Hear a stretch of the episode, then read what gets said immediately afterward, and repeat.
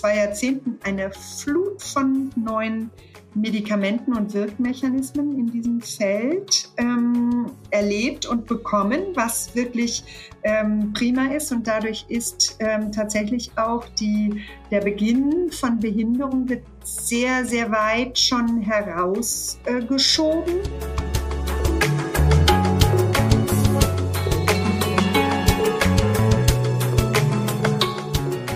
Das war die Stimme von Frauke Zipp, eine der führenden deutschen Neuroimmunologinnen, mit der ich heute über die aktuelle Situation der MS-Forschung und Versorgung in Deutschland sprechen werde.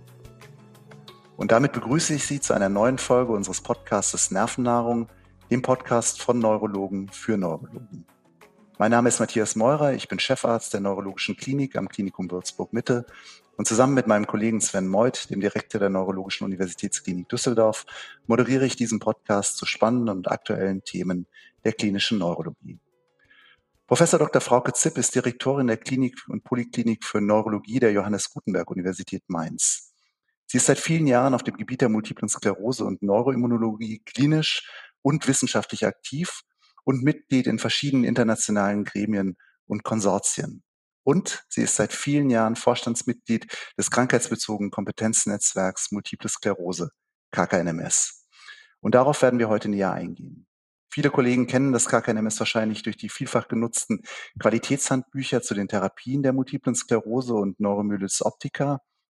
Aber neben dieser Serviceleistung zur Qualitätssicherung der multiplen Sklerose ist das KKNMS vor allen Dingen ein interdisziplinäres, deutschlandweites Forschungsnetzwerk und eines von 21 Kompetenznetzen in der Medizin, die vom Bundesministerium für Bildung und Forschung initiiert wurden, mit dem Ziel, Forscher zusammenzubringen und die Patientenversorgung dadurch zu verbessern. Über die Aufgaben und Projekte des KKNMS möchte ich mich heute mit Professor Frauke Zipp unterhalten und dabei auch einen Blick auf die MS-Forschungslandschaft in Deutschland werfen. Hallo Frauke, herzlich willkommen. Schön, dass du heute mein Gast bist. Ja, sehr gerne. Frauke, du bist ja seit 2013 Vorstandsmitglied des krankheitsbezogenen Kompetenznetzwerks MS und bist ja auch schon in der Gründungsphase eigentlich bei allen wichtigen Schritten dabei gewesen. Jetzt muss man ja sagen, das Kompetenznetz ist ja eigentlich mehr als die Herausgabe von Therapiehandbüchern. So nehmen die meisten ja das Kompetenznetz wahr. Aber letztlich ähm, ist es ja doch ein Forschungsverbund, der sehr, sehr viel geleistet hat in den letzten Jahren. Vielleicht kannst du unseren Hörern mal kurz so ein bisschen schildern, was das Kompetenznetzwerk eigentlich ausmacht, wie die Historie ausgesehen hat. Ja, sehr gern. Also ähm, wir haben ja jetzt schon ungefähr 15 Jahre äh, klinisches Kompetenznetzwerk Multiple Sklerose ähm, zu feiern. Und ähm, ich bin eigentlich, äh, muss ich sagen, auch so ein bisschen stolz darauf, was wir in der ganzen Zeit geleistet haben. Und zwar an dieser Stelle eindeutig äh, spreche ich nur in Vertretung vieler Expertinnen und Experten, die sich ähm, da ja zusammengefunden haben, um ähm, die entzündlichen Erkrankungen in der Neurologie ähm, einfach auf nochmal ein anderes Niveau in der Diagnose, Korrektheit, in der äh, Therapie, Möglichkeit und auch natürlich im Fortschritt, äh, was das Wissen über die Erkrankung angeht, ähm, äh, eben halt ähm, angeht oder leistet. Also das ganze Kompetenznetz äh, leistet dies. Es heißt Kompetenznetz für Multiple Sklerose und das ist auch natürlich die häufigste entzündliche Erkrankung äh, im zentralen Nervensystem, also im Gehirn und im Rückenmark, ähm, in der Neurologie. Und ähm, dies ist unser Fokus von Anfang an. Allerdings ist es mittlerweile weit mehr geworden und wir verstehen uns eigentlich ähm, als eine äh, kleine Society sozusagen, als eine Gesellschaft wirklich äh, für die Untersuchung ähm, der ganzen entzündlichen Erkrankungen in Deutschland. Andere Länder, muss man sagen, haben ja sogenannte wirklich Society for Neuroimmunology und äh, besondere Verbünde. Das haben wir so in Deutschland nicht gehabt und jetzt eben halt mit der Gründung des äh, Kompetenznetzes für Multiple Sklerose ähm, haben wir uns zusammengeschlossen aus vielen Zentren heraus, die sich ganz explizit damit beschäftigen. Und ähm, da gibt es wirklich ja ganz, ganz viele Aufgaben, zu denen kommen wir sicherlich noch ein bisschen detaillierter. Ähm, was äh, definitiv, äh, glaube ich, am Anfang gesagt werden sollte, zu Beginn war das für uns relativ leicht, uns zusammenzuschließen, weil wir nämlich eine Förderung bekommen haben, eine Drittmittelförderung vom Bund, mhm. vom sogenannten BMBF, also Bundesministerium für Bildung und Forschung. Und ähm, da konnten wir einiges äh, starten in diesem Netzwerk. Dann über die vielen Jahre ist es häufig verlängert worden und das war dann aber auch vorab besprochen, dass das keine Endlosförderung wird. Das BMBF möchte ja auch immer Gelder frei bekommen für neue Aktivitäten und dass man sich dann selbst finanzieren muss. Ja, und ja, aber Umso ja, toller, das, das dass es jetzt. Äh, mittlerweile. Ja, aber umso toller, dass es jetzt eigentlich 15 Jahre schon fast ja. der Geburtstag gefeiert werden kann. Ja. So eine der, der Haupt, ähm, ja, sagen wir mal, Fokuspunkte im KKMS war ja die deutsche Kohortenstudie. Das ist ja, ja glaube ich, von Beginn an eigentlich so das Kernprojekt gewesen. Ähm, vielleicht kannst du dazu noch mal so ein bisschen was erzählen, was diese deutsche Kohorte eigentlich ausmacht, was da eingeschlossen wurde. Ja, das ähm, war der Start und das, ähm, dafür brauchten wir auch tatsächlich ähm, wirklich noch mehr Gelder, als wir es im Moment benötigen ähm, und, und zwar sehr viel Gelder, um alles Mögliche auf den Weg zu bringen. Ähm, wir haben uns zusammengeschlossen und haben tatsächlich neu erkrankte äh, Menschen mit multipler Sklerose in ein Register zusammen, äh, in ein Register gemeinsam, natürlich immer nach äh, Konsentierung, nach Erlaubnis der äh, Menschen zusammengefügt und ähm, äh, das sollte dann dazu dienen, diese Menschen mit Multipler Sklerose ganz genau zu beobachten, deren Verlauf zu beobachten, deren Therapie ähm, tatsächlich äh, genau zu erwägen und dann auch hinterher die Effekte der Therapie untersuchen zu können und, ähm, äh, und dann natürlich noch weitere wichtige Daten, die sich in der Forschung äh, befinden, ähm, zu diesen oder von diesen Menschen ähm, zu erhalten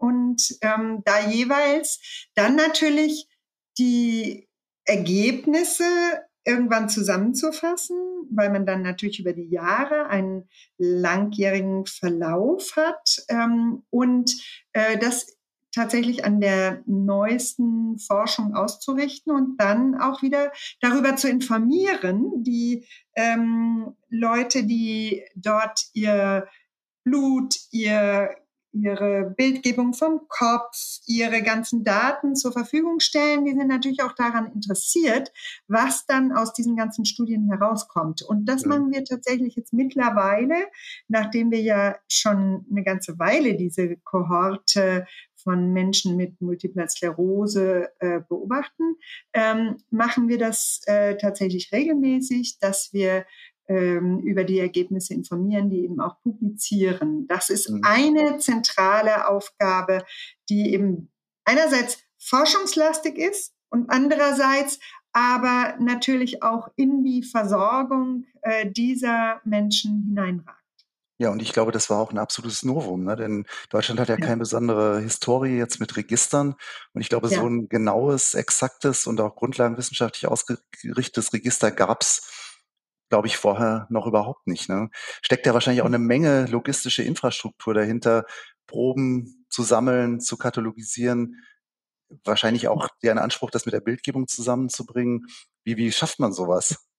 Ja, also äh, in der Tat, das hast du gerade ja genau zentral angesprochen. Wir haben in Deutschland wirklich keine Historie und für Registerstudien und ähm, sind da auch anderen Ländern äh, so ein bisschen hinken denen hinterher. Und das liegt einfach an unserer Geschichte, dass wir äh, enorme Ansprüche an Datenschutz haben und ähm, dass jedes Individuum diesbezüglich besonders geschützt sein muss. Und was man da natürlich macht, ähm, dass man Daten anonymisiert, um sie auswerten zu können, damit man, damit eben kein Individuum geschädigt wird, dadurch, dass irgendwelche Details bekannt werden über Menschen hier im Land. Ähm, und ähm, diese ganze äh, Anonymisierung äh, für die Auswertung, das bedeutet eine riesen IT-Arbeit, die hat Geld gekostet. Dann hat natürlich Geld gekostet, ähm, die Biobanken anzulegen, also das äh, Material tatsächlich zu sammeln und ähm, die ganzen Verläufe ähm, äh, im, in der IT dann einzupflegen oder mit IT-Kenntnis dann in diese Datenbanken einzupflegen und so, dass dann tatsächlich jedes Individuum datenschutzmäßig geschützt ist. Das hat am Anfang sehr, sehr viel Geld gekostet, das auf den Weg zu bringen. Das haben wir jetzt alles stehen und das können wir weiter nutzen, tun wir gerade und wollen es auch in der Zukunft weitermachen. Also an sich eine tolle Infrastruktur für die ganze MS-Szene aufgebaut. Und ich glaube, was wenige wissen, aber was man vielleicht auch nochmal hier highlighten kann, diese Proben stehen ja auch jedem, der wissenschaftlich interessiert ist, zur Verfügung. Ne? Ja, ganz genau. Das war von Anfang an auch das Ziel des BMBFs ähm, und ist auch unser Ziel, dass das quasi ähm, für Untersuchungen wie so eine Open Source ist. Allerdings natürlich immer mit den ganzen Schutzmechanismen, ähm, die wichtig sind, äh, was den Datenschutz angeht. Ja, ich glaube, dass doch auch wahrscheinlich so richtig mit Komitee und auch ethischen Erwägungen da ja. äh, Ideen letztlich auch geprüft werden vom Vorstand des KKNMS und dass das eigentlich auch mittlerweile eine sehr dynamische Sache ist. Ne? Ich glaube, es sind ein paar sogar internationale Kooperationsprojekte jetzt auf dem Weg. Hatte gehört, mit ja, Kanada will man ja, kooperieren. Ja, in der Tat. Also es wird äh, jede einzelne Studie ähm, ethisch und hinsichtlich des Einverständnisses ähm, immer abgeklärt, bevor die Studie gestartet wird. Und äh, wir haben ein kleines äh, Komitee gebildet, was sich dann die einzelnen Studien immer anguckt und wo tatsächlich sehr demokratisch dann entschieden wird, ähm, ob eine Studie auch wirklich durchgeführt wird, ob sie Sinn macht, ob sie sinnvoll ist, ob sie äh, gut designt ist. Da sitzen natürlich mehrere Experten am Tisch. Und ähm, damit, wie du genau angesprochen hast, ist es uns natürlich auch möglich, uns dann wiederum international mit anderen ähm, Kohorten zusammenzutun und ähm, dann tatsächlich auch ähm, die Entwicklungen in Deutschland und die Entwicklungen in anderen Ländern, im Moment gerade aktuell in Kanada, zu vergleichen. Und äh, ich glaube, das ist äh, wirklich ein, ein, eine bahnbrechende Möglichkeit für die deutsche Neurologie auf diesem Feld ähm, wirklich einfach in der ganzen nächsten Zeit äh, zunehmend mehr Erkenntnisse noch zu sammeln über diese Entzündungserkrankungen. Ja, und ich finde, das ist wichtig, das auch mal an der Stelle zu sagen, was da eigentlich für eine immense Aufbauarbeit dahinter gesteckt hat. Jetzt sagtest du ja aber, das KKNMS hat so ein bisschen die ähm, ja, Aufgabe vielleicht auch wie in anderen Ländern jetzt Fachgesellschaften für spezielle Sachen haben. Das heißt, KKNMS ist nicht nur Grundlagenforschung, sondern kümmert sich auch ganz konkret um MS-Versorgung. Ne? Vielleicht könntest ja. du dazu auch noch ein bisschen was erzählen, was so gelaufen ist in den letzten Jahren an Begleitung von versorgungsrelevanten Themen. Ja, ähm, wir haben dieses Netz einfach genutzt, um uns mit allen Expertinnen und Experten zusammenzutun und eben Therapierichtlinien zu konsentieren und auch Patienteninformationen zu konsentieren, ständig ähm, äh, äh, Stellungnahmen herauszugeben für wichtige aktuelle Themen. Das sind natürlich Dinge, äh, die jetzt keine Infrastruktur brauchen, aber man muss sagen, dass da dieser initiale ähm, Startpunkt durch das BMBF wirklich hervorragend ähm, gewirkt hat, äh, da wir sonst, glaube ich, nie so zusammengerückt wären. Und wie du gesagt hast, also in anderen Ländern Societies, hier könnte man es auch als Fachgesellschaft bezeichnen. Das ist eigentlich eine kleine Fachgesellschaft, ein Untergebiet der Neurologie. Ähm, und wir ähm, sprechen regelmäßig, also einerseits äh, neueste Ergebnisse ähm, sprechen wir durch. Ähm, jeder kommt ständig mit Vorschlägen, ähm, was man, zu was man tatsächlich sich noch zusammentun sollte und was man äh, tatsächlich noch sehr geordnet berichten sollte, damit es äh, unseren ganzen Kolleginnen und Kollegen in Deutschland in der Neurologie auch ein bisschen erleichtert wird, diese Krankheitsbilder zu behandeln, weil wir uns, die wir uns spezifisch damit beschäftigen, eben halt dann zusammentun und ähm, wirklich die neuesten Studien ähm, durchschauen und interpretieren, untereinander diskutieren. Ich glaube, ähm, das hat enorm viel vorangebracht. Ähm, und es gibt noch so einen Punkt, dass ähm, man ja immer wieder gefragt wird, wie sinnvoll neue Therapien sind. Da gibt es lauter Gremien, das äh, kennt, glaube ich, äh, äh, der Laie gar nicht so, was es da alles an Gremien gibt, um tatsächlich dann ein, ein Medikament zu verabschieden und dann wirklich auch zur Verfügung zu stellen für äh, die Bevölkerung. Und in diesen ganzen Gremien sind wir vertreten. Natürlich kann nicht jeder bei uns alles machen. Wir haben uns da so ein bisschen aufgeteilt. Äh, du bist ja gerade zuständig für eine Taskforce, über die du, glaube ich, am allerbesten selbst noch ein bisschen erzählen kannst. Und so hat bei uns jeder irgendeine Aufgabe und verteilen wir das so ein bisschen. Und so ist es auch zu leisten neben dem normalen Alltag. Ja, ich finde auch ganz wichtig, glaube ich, und da muss man sein Licht auch nicht unter den Scheffel stellen, dass natürlich diese Therapiehandbücher und die Patientenhandbücher, auch wenn es eigentlich nur ein Nebenprodukt dieser ganzen Forschungsnetzwerke sind, äh, ja eine ganz erhebliche Leistung sind. Ich, mir ist nicht bekannt, dass es in anderen Ländern diese Art von Qualitätssicherung gibt, oder kann man so sagen, ne? Ähm, nein, ähm, das äh, habe ich auch schon so festgestellt. Es gibt immer mal so Einzelinitiativen. Also es gibt in, äh, gab in den USA, das ist aber auch schon wieder mehrere Jahre her, gab es mal so einen ähm, Artikel über die praktischen Aspekte bei der Behandlung. Das war, und da haben, haben eben auch die Kolleginnen und Kollegen in der Neurologie, die sich um Entzündung kümmern, ähm, haben das äh, eben halt auch zusammen verabschiedet. Das war aber ein einziger Artikel. Dann gibt's in Kanada in der Tat Bestrebungen, die sind natürlich auch eine kleinere, ähm, haben einen kleineren Kreis von Neurologinnen und Neurologen und ähm, die haben schon die ein oder andere Empfehlung konsentiert, also wie man sich beim Impfen verhält oder verhalten sollte äh, und so weiter. Und dann gibt es ähm, ähm, in der Tat ein internationales äh, Netz, wo ähm, global alle Länder beteiligt sind.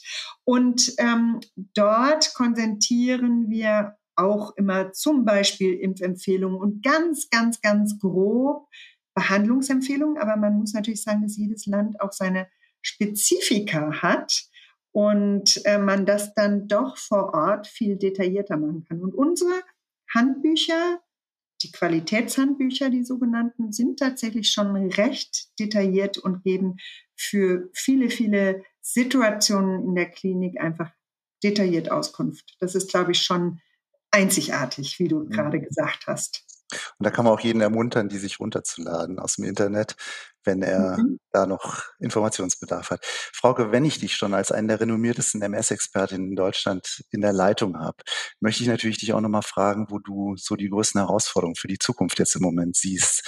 Was glaubst du, wo die Reise hingeht bezüglich MS, MS-Therapie? Wo ja. glaubst du, werden die Schwerpunkte gesetzt in Zukunft? Ja, also ähm, wir sind ja alle ähm, neben dem, was wir jetzt gerade alles diskutiert haben, sind wir ja alle wirklich am allermeisten daran interessiert, äh, gut zu behandeln. Ähm, da durch die Multiple Sklerose insbesondere ja äh, junge Leute betroffen sind und äh, zwischen 20 und 40 liegt da der ähm, Erkrankungsbeginn, Gipfel und äh, diese Menschen möchte man davor bewahren, dass sie Behinderungen entwickeln. Und man kann sagen, wir haben wirklich äh, in den letzten zwei Jahrzehnten eine Flut von neuen Medikamenten und Wirkmechanismen in diesem Feld ähm, erlebt und bekommen, was wirklich ähm, prima ist. Und dadurch ist ähm, tatsächlich auch die, der Beginn von Behinderung wird sehr, sehr weit schon herausgeschoben. Das ist schon recht gut geglückt und vor allen Dingen kann man diese Schübe von Entzündungstätigkeit, also diese, diese äh, schubhaften Behinderungen kann man ganz gut beeinflussen, aber wir können diese Erkrankung noch nicht heilen. Nun weiß ich nicht, ob wir die jemals heilen können werden. Was wir aber alle wollen, dass wir noch viel mehr den Krankheitsprozess aufhalten und dass es zu Reparatur im Gehirn kommt. Also auch wenn schon mal ein Schub erfolgt ist und schon mal eine eine Symptomatik äh, tatsächlich erlebt wurde, dass dann nichts zurückbleibt und das tatsächlich repariert wird im Gehirn. Und dahin wird es gehen und da gibt es sehr, sehr viele neue Ansätze und sehr, sehr aktive Forschung. Ja, siehst und, du da was am Horizont, wo du sagen würdest, ja, da könnte man eine gewisse Hoffnung auch reinsetzen? Also noch nicht so, noch nicht so direkt am Horizont. Es gab ja schon so ein paar Versuche der, ähm, der Reparatur der Myelinscheiden im Gehirn. Ähm, und ähm, das, das hat bislang aber nicht ausgereicht. Es gibt äh, noch ein paar äh, Studien, die da laufen. Und ich würde aber ungern jetzt ein Schlagwort hier geben, weil Klar. das, glaube ich, noch zu präliminär ist und ähm, weil da in der nächsten Zeit noch sehr, sehr viele Kandidaten kommen werden. Und diese Reparatur im Gehirn, ich glaube, das wird das Entscheidende sein. Und das möchte ich gerne zu meiner äh, Lebenszeit auch noch erleben, dass das möglich ist. Und wir arbeiten daran äh, sehr, sehr intensiv und haben ein klinisches Entwicklungsprogramm mit ein paar Kandidaten am Laufen. Ich denke, das wird sicherlich noch spannend. Vielleicht so als letzte Frage oder letztes Statement würde ich dich eigentlich noch fragen wollen, was wünschst du dir für das Kompetenznetzwerk, jetzt nachdem es 15 Jahre besteht? Was äh, wäre so dein persönlicher Ausblick für die Zukunft? Also das äh, Kompetenznetz hat ähm, immer davon gelebt, dass Leute sich gut zusammengefunden haben, gut abgesprochen haben und äh, gut diskutiert haben, lebendig diskutiert haben. Und wir haben ja im Lauf der Zeit dann auch ein paar Leute verloren, die vielleicht äh, nicht mehr so aktiv waren. Dann gibt es auch einen Altersumschwung. Und wir haben aber immer wieder tolle Leute dazugeholt. Und ich wünsche mir eigentlich, dass das genauso weitergeht, dass die jüngere Generation genauso äh, quasi aufgeregt ähm, ist, was diese ganzen Dinge angeht, sich da, was aber auch schon so läuft in den ganzen Zentren, gibt es ganz vielen Nachwuchs, der sich da auch beteiligt. Und ich würde mir sehr wünschen, dass das so lebendig weiter äh, fortschreitet. Und ähm, ich würde mir auch wünschen, dass die ganzen Unterstützer, die uns finanziell unterstützen, ähm, dass die weitermachen. Ich würde mir noch mehr gerne Spenden wünschen, dass man tatsächlich auch vieles äh, nicht äh, in Abhängigkeit durchführt, sondern eine tatsächlich auch Neutralität und Unabhängigkeit ähm, erhält das sind so meine Hauptwünsche, also ein lebendiges ähm, so weiter. Ja, vielen herzlichen Dank. Frauke, ganz super, dass du bei uns warst und dass wir aus so berufenem Munde eben was über das Kompetenznetzwerk MS erfahren durften. Danke dir ganz herzlich und noch einen guten Tag. Vielen Dank. Tschüss. Ja, damit wären wir wieder am Ende unseres Podcasts Nervennahrung, dem Infopodcast von Neurologen für Neurologen. Wenn Ihnen euch die Folge gefallen hat, dann empfehlt uns bitte weiter. Diese und weitere Folgen rund um das Thema der Neurologie finden Sie, findet ihr auf den gängigen Podcast-Portalen. Den Link zum KKNMS stellen wir im Übrigen in die Show Notes. Mein Name ist Matthias Meurer und ich wünsche Ihnen, wünsche euch eine gute Woche. Bis dahin.